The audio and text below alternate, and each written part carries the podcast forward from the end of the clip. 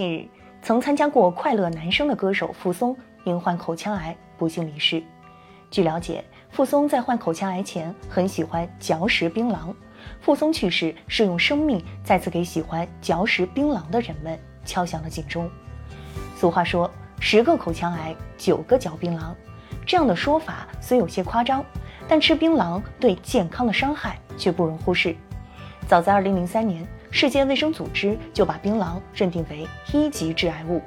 专家指出，槟榔干里含有的槟榔碱和槟榔次碱在咀嚼过程中可发生亚硝基化，产生亚硝基胺，这是一种公认的致癌物。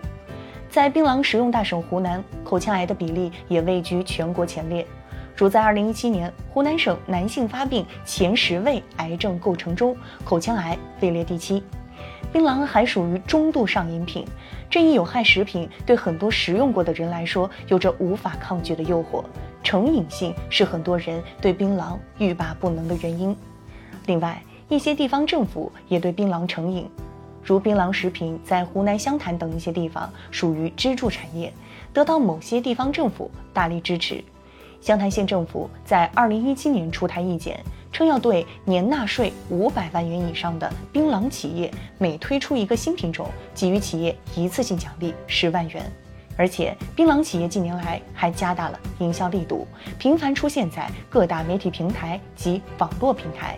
比如在卫视春晚和影视作品中，时常能够看到槟榔品牌的身影。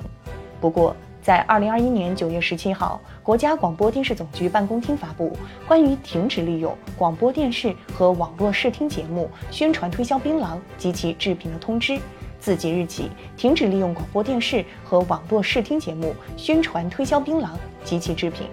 但是，槟榔广告在个别地方仍然可见。烟草危害众所周知，而槟榔危害却鲜有人知。有害健康的槟榔仍然处于健康盲区。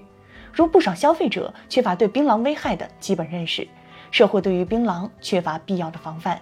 让这一上瘾品能够轻易抓住消费者，不能让有害健康的槟榔继续健步如飞，要把槟榔拉出健康盲区。对此，有必要像对待烟草、白酒等一样，对槟榔行业予以规范管理，完善槟榔产业的监管体系，要对槟榔产业进行合理引导，避免给消费者带来误导。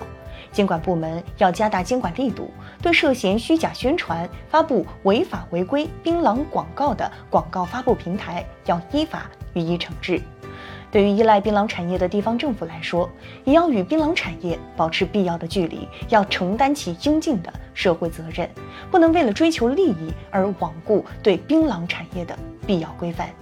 从消费者到一些地方相关部门，都要戒除对槟榔的成瘾性，对公众健康负责，就不能继续任由槟榔产业野蛮生长、无序发展。是时候给槟榔产业戴上紧箍了。